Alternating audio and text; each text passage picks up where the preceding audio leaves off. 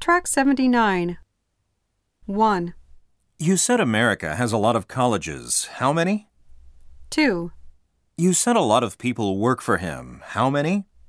3, I hear your company has a lot of overseas branches. How many? 4, I hear he owns a high rise apartment building. How many floors? 5, You said the yen rate to the dollar will come down. How much? 6, You said you'll lower the price. How much? 7, You said you donated to the senior citizens' home. How much?